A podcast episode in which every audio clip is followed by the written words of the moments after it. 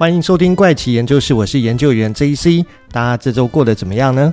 今天这一集呢，要来跟大家先聊一聊医美这一件事情哦。到底什么样的医疗行为我们会称之为医美呢？其实一般来讲哦，我们通称的医美啊，全名叫做医学美容啊，或者是医疗美容。那它是在二零一三年的时候正式命名为美容医学哦。不过不管称呼的名词是什么，指的都是有具有专业的医师透过手术啦、药物或者是医疗设备、器材跟生物科技材料等其产品方式技术进行改善身体外观形态的行为。然后医美主要涵盖两个部分哦，分别就是所谓的微整形以及整形。之间最大的差异是在于微整形是。不动刀，伤口小，恢复快，但改变局限于局部地区，效果也比较难以持久哦。像是一般的电波拉皮啦，或者是打打肉毒杆菌，这都属于微整形的范畴。而整形呢，则是动刀的手术哦，需要局部麻醉或者是全身麻醉，效果明显，维持时间久，但侵入性较高，像是隆乳、手术隆鼻、抽脂、割双眼皮都属于整形的范畴。还有现在的社会其实对于整形这件事情的接受度非常的高啊，所以许多人或多或少都接受过微整形或整形的医疗行为哦。像研究员的一位以前的同事啊。那这位同事当时的年纪差不多也才二十四岁左右，但是他的脸已经动过不少整形的医疗行为哦，这也说明在年轻世代哦，并不认为进行整形会是多大或者是不可以拿出来讨论的事情。所以医美行业啊，在这二十年来啊，也在台湾快速的发展，有非常多其他专业的医师后来都进修转型来做医美行业的一个医师哦，还有就是在韩国。医美行业也是发展的非常好啊，所以常可以听到身边的朋友，如果去韩国玩哦，大概会分成两种，一种就是喜欢韩国前往去旅游的，另外一种呢，就是去韩国进行医美行为的。但是台湾这二十年来的医美行业不是已经发展起来了？为什么还有许多人要特地前往韩国做医美呢？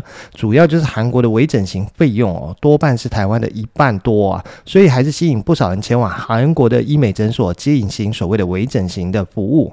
那医美跟这一集到底有什么关系呢？难道是有医美诊所业配本集吗？事实上并不是哦。会之所以特别提到医美啊、整形这件事情作为这一集的开头，就是要跟大家分享一起发生在一九八二年日本的杀人逃亡事件。事件的逃犯叫做福田和子。他就是透过不断的整形跟化名哦，成功的逃亡了近十五年的时间。不过这一集的故事其实很长，所以我会分成上下集来跟大家分享他的故事哦。还有，因为这一集其实在材料上面的收集非常困难，所以我是参考了部分事实跟部分他的一个自传还有电影的内容去把它整理出来的。那也许故事里面有些会跟真实状况稍微有点出入，但是研究员已经是尽量去还原它的一个真实性。那么这一集的故事，我们就从现在开始吧。那在一开始讲福田和子的故事前哦，要先提到过去在日本杀人的追诉期限就是十五年，只要是满了十五年，就算你抓到凶手，你也不可以起诉这个凶手，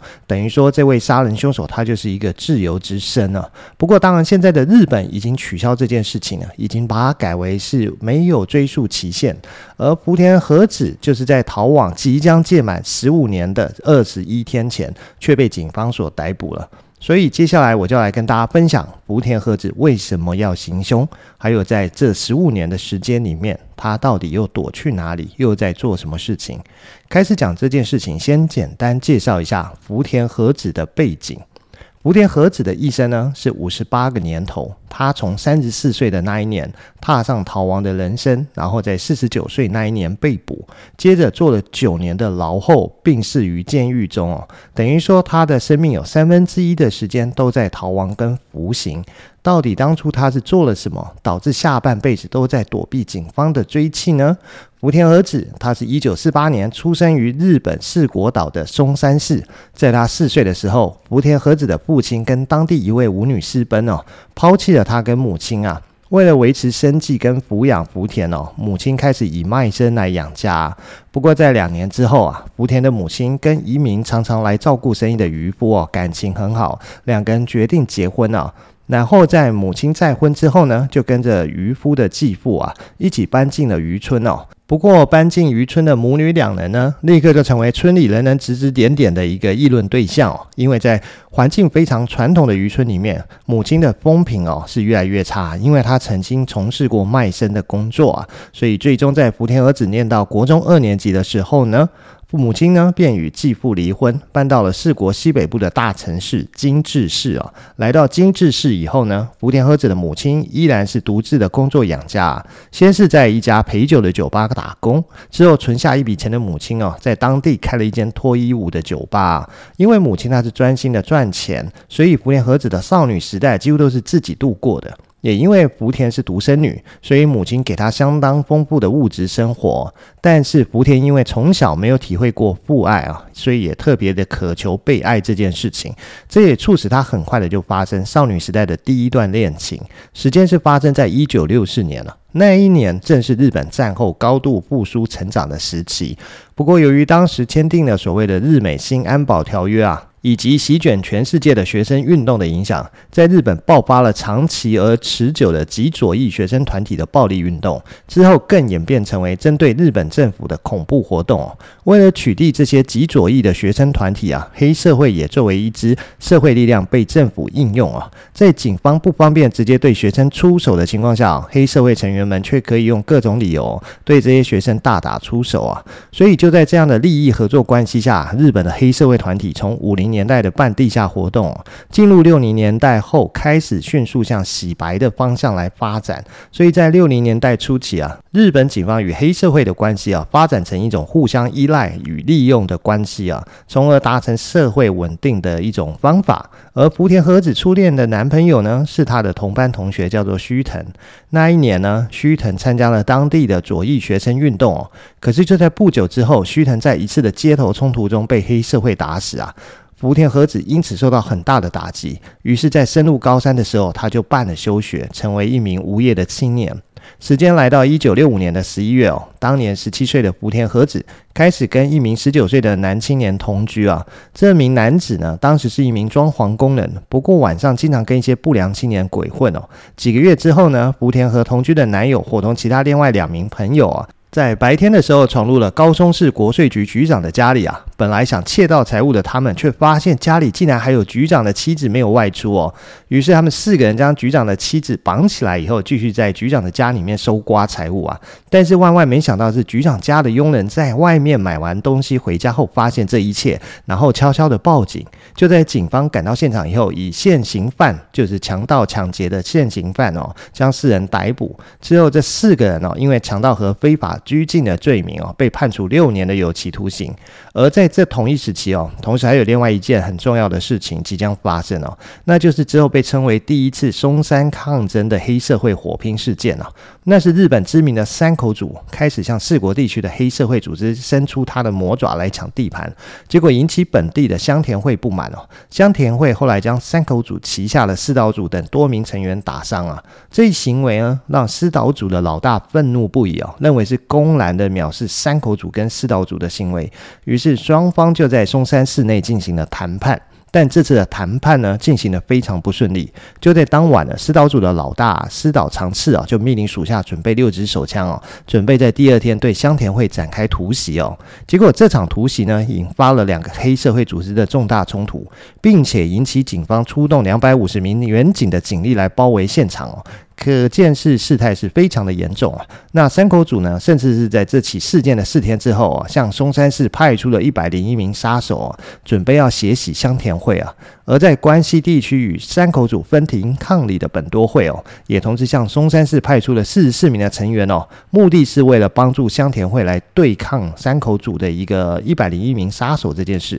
那在得知这一消息的松山市警察，迅速的向爱媛县的警总部申请支援哦。之后，爱媛县警呢对松山市进行了大规模的搜捕哦。对于外来黑社会分子可能落脚的饭店、旅馆，以及是可能经过的渡轮港口、火车站，都进行了排查。最后，师岛组的老大师岛长次以及香田会的会长香田生哦，两人同时因准备凶器和非法聚众的名义被起诉哦，各被判处了有期徒刑八年。至此呢，第一次的松山抗争才落入了帷幕。不过，被关入到松山市监狱的黑社会成员们，并没有因为服刑而变得收敛哦，他们反而是通过收买了监狱的狱警哦，开始向监狱外面发送信件哦。通过掌握了大量狱警收受贿赂的证据，山口组转而开始威胁松山市的监狱的看守们，甚至连几名副典狱长都受到了他们的控制哦。于是这些狱中的黑社会成员便开始利用狱警向监狱内输送大量的酒啦、香烟啊，甚至是现金哦。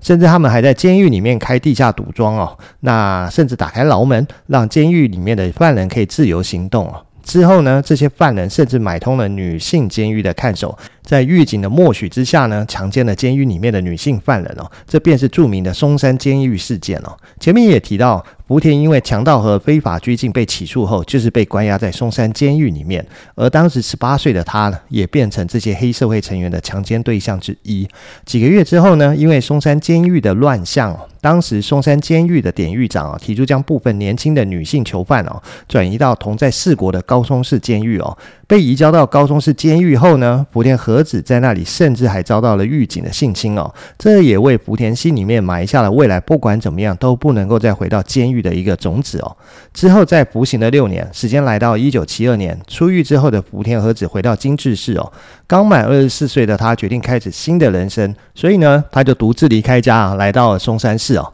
因为福田从小对母亲的工作耳濡目染哦。福田和子便开始在酒吧里面从事陪酒工作啊。几年之后呢，他跟一名叫做池上的熟客相识哦，两人感情迅速升温，最后就结婚成为夫妻哦。这是福田的第一段婚姻。这位叫池上的男子哦，原本是松山当地的一名黑社会成员，但在第一次松山抗争之后，目睹了黑社会火拼的恐怖哦，所以下定决心要金盆洗手，退出黑社会。在跟福田和子相识的时候呢，他正在当地的一家金属加工厂工作。由于日本当时各地都在进行大规模的基础设施建设哦，所以金属加工厂生意变得非常的好啊。他也逐渐受到工厂厂长的赏识哦，成为工厂的管理人员之一啊。而福田因为担心池上得知自己曾经有入狱的前科哦，所以福田并未与池上去办理结婚登记啊，而是继续保留原本的福田姓氏哦。不过呢，他却与池上有着实际婚姻的一个关系哦。在之后几年的婚姻生活中呢，福田为池上生下了一男一女哦。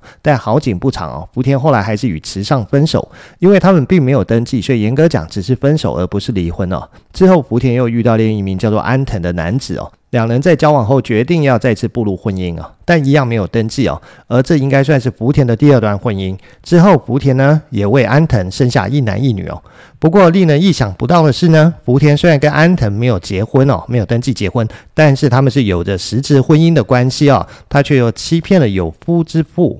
二木说自己未婚，在另外租一个公寓跟二木同居住在一起。此时的福田呢，还是在一间酒吧里面做陪酒小姐哦。当时这间酒吧大概有十个左右的陪酒小姐，而店里的红牌呢，是一位叫做安冈厚子的女子，当时是三十一岁。而安冈工作的一名叫做爱。由于安冈的个性非常的开朗，对朋友又很慷慨，所以她的人缘是非常的好，也是一位很讨人喜欢的美女啊。许多来这里的客人都喜欢指名他作陪哦，因此他每个月至少有百万日元的收入哦。反观一名是小巷的福田和子哦，外表看上去比较苍老，总是一副受生活折磨而显出疲惫的模样，加上他的脾气不好啊，所以如果客人敢嘲笑他是大婶，他就会大发脾气哦。不管对方是来酒吧消费的客人，他都要破口大骂对方哦。每个来这家酒吧的客人都会避开他哦，更不要讲有客人会指名他作陪哦。但是福田除了有孩子要养，还有房贷要一起负担，另外还有跟情夫二木同居也需要花钱，在收入不佳的情况下，他不得不想办法筹钱哦。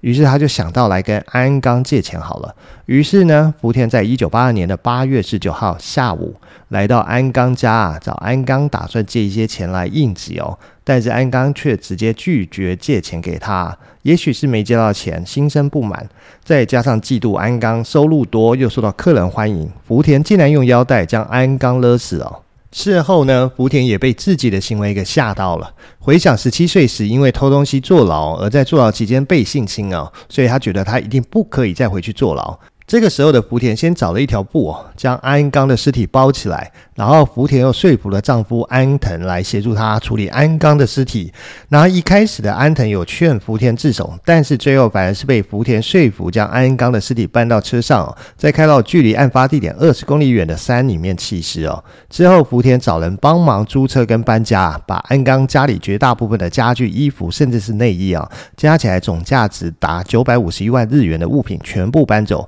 到了第二天早上呢，福田又找人帮忙，将安刚在银行的存款啊，全部都给领走。到了第四天哦，也就是八月二十三号，因为安刚一直没有去上班哦，所以店里面的人就向警方报案了。收到通知的警察便到安刚家来查看是怎么回事啊。但是当警察一进安刚家的时候，看到家里绝大部分的家具都被搬走，也是傻在那边了。不过这些家具到底是被福田搬去哪里呢？原来福田把所有的东西哦都搬到和情夫二木租下的公寓里面哦，而且还是让她的丈夫安藤去帮忙搬的哦。等到情夫二木啊回到公寓以后呢，他就对二木说：“这些都是父母送的嫁妆啊。”不过福田没想到的是，安钢的房东啊恰巧看到福田他们在搬安钢的家具哦，还记下了车子的车牌号码，所以警察通过车牌很快找到福田的朋友，在巡线找到了福田。于是就在第五天八月二十四号这一天晚上的六点半，福田家的电话突然响起来了。福田和子一拿起电话，马上就察觉到这很有可能是警方打来的，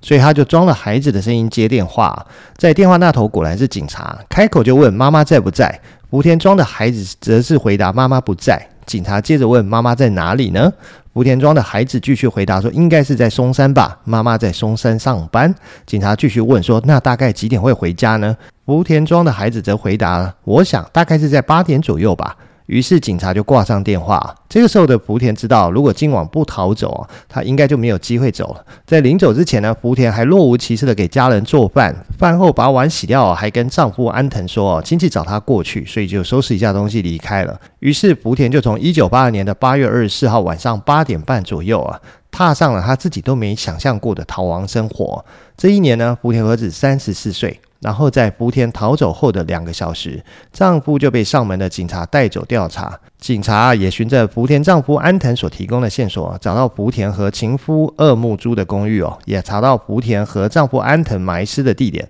接着，警察就把主力放在爱媛县，搜查福田的下落。但事实上，福田和子呢，早就逃到五百公里以外的石川县去了。时间到了八月二十九号。福田打电话回家，不过这时候警方已经对福田和子的家中进行了严密的监控哦，因为怀疑可能会与福田和子密报警方的动向哦，所以丈夫安藤的一举一动哦都受到警方的监视啊，同时家中的电话也被监听录音中哦，在电话里面。福田只是问了问孩子们的一个状况，丈夫安藤就按照警方的指示哦，询问他住在哪里哦，或者是他现在人在哪里。但是福田都是避而不谈哦，只是安慰他说一切都会过去的，然后就挂了电话。警方根据电话的记录啊，发现福田使用的是一台位于东京新宿的公共电话，于是推断福田和子已经逃到东京啊。不过，与大多数犯案后逃亡的犯人不同之处哦，福田在逃跑的路上，他是常常选择的是人口稠密的大都市来落脚。因为从小生长在小城镇的他哦，深知越是人口稀少的地方哦，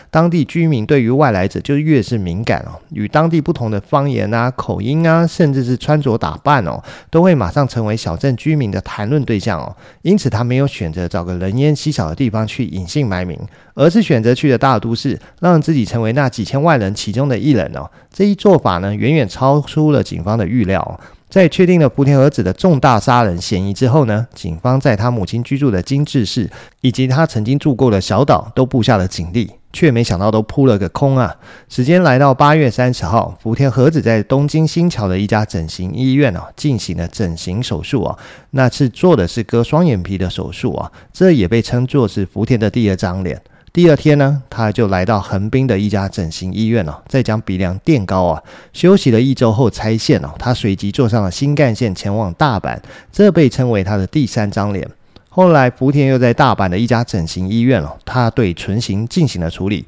把嘴唇垫厚啊，还将原本有些下垂的嘴角改得稍微上翘。当然，在这三家医院里面，他使用的都是化名。至此呢，这被称为他的第四张脸。还有。为什么福田要分三座城市的三家不同整形医院来进行局部的整形呢？那当然是为了不要让任何一家整形医院能够掌握到他整形后的一个完整样貌啊。就这样呢，这起案件从案发到现在已经过去两个月的时间，但是日本警方却没有任何的进度啊，也没掌握福田下一步的下落，所以警方在顶不住舆论以及媒体询问的压力下，被迫将目前为止所掌握到的福田和子杀人逃亡的资讯全部都揭露给媒体。于是，福田和子杀人案一案哦，瞬间变成了一则全国性的新闻，并且遭到大家的热议哦。在新闻传播开了以后呢，一间位在东京新桥的整形医院医生哦，在看到新闻后主动联络了警方哦，并向警方提供了福田和子进行整形手术的资讯哦。于是，警方便按照医生所提供的资讯，发布了福田和子可能在整形后逃亡的消息哦。不过，这时候福田和子的长相已经没有人有把握可以把它描绘出来了。到了这里为止，才离案发两个月的时间，还有十四年多的时间，福田到底是躲到哪些地方去？接下来又会有哪些遭遇呢？更重要的是，为什么最后会在追溯期即将届满之前落网呢？这一切呢，我们都留到下周的节目再继续跟大家分享福田之后的经历与故事喽。那这期的节目时间也差不多了，我们就先这样，拜拜。